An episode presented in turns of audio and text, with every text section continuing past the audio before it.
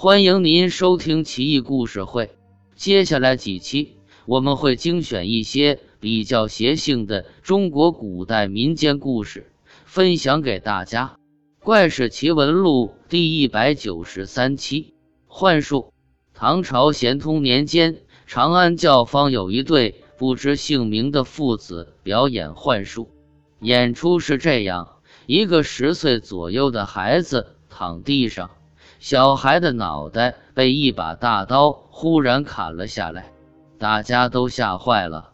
眼尖的人发现孩子伤口处没有喷血，这才放下心来。老爹拿着托盘恳求大家给钱，行行好吧，俺们穷没法糊口，就会这套把戏哄大家开心。我们父子在此就表演十天。攒够了钱，就回家买地，给孩子读书，再也不玩这个了。行行好吧。京城的百姓毕竟富足，一会功夫，托盘就堆满了钱。老爹心满意足，大喝一声，小孩疼得跳了起来，脑袋竟回到脖梗，完好如初。第二天，成千上万人慕名而来，都主动先给钱。等着看惊心动魄的一幕，不料孩子掉了脑袋后，老爹无论怎么叫嚷，他就是起不来。这下可坏了。老爹强自镇定，心下已经明白，谦恭的给大家行礼：“诸位，我初到京城贵宝地，有什么不合规矩的？兄弟在这儿给您赔不是了。我这雕虫小技。”不过是哄人玩的幻术，请高人高抬贵手放我一马，好让我表演完，不然我儿子可就悬了。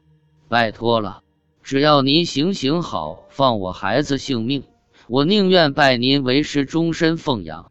拜托了，老爹一番话很是真诚，众人却面面相觑，不知道谁是他口中所说的那位高人。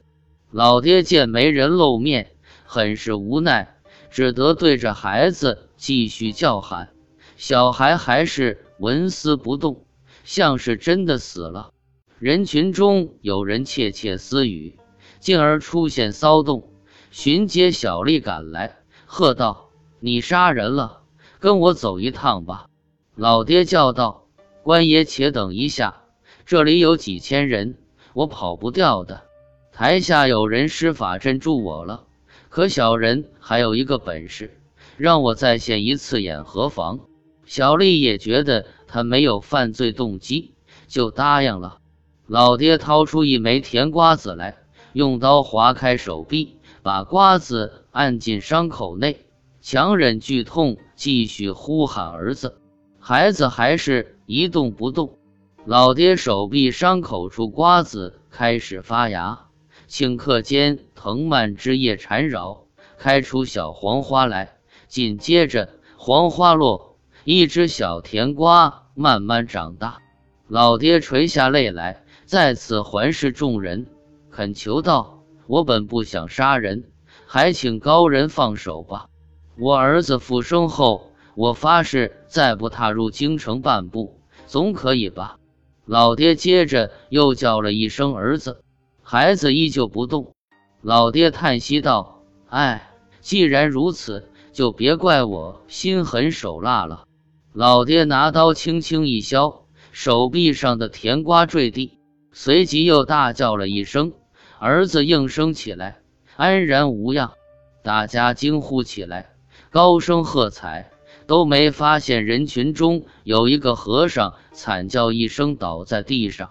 父子二人收好钱和行李，老爹又将儿子也装进布袋里，扛在后背上。仰天吐了一口气，一道白色光链直上云霄。老爹攀援而上，快如猿猴，直到淹没在云朵深处。众人这才缓过神来，逐渐散去。这才有人发现一个和尚死了，脑袋都搬了家。落在刚刚父子二人表演的土台上，大家这才明白，刚才老爹手臂上长出的甜瓜，正是这和尚的脑袋。和尚自是技高一筹，搅和人家表演，人家再三苦求，仍不依不饶，不肯罢手。不料强中自有强中手，枉送了性命。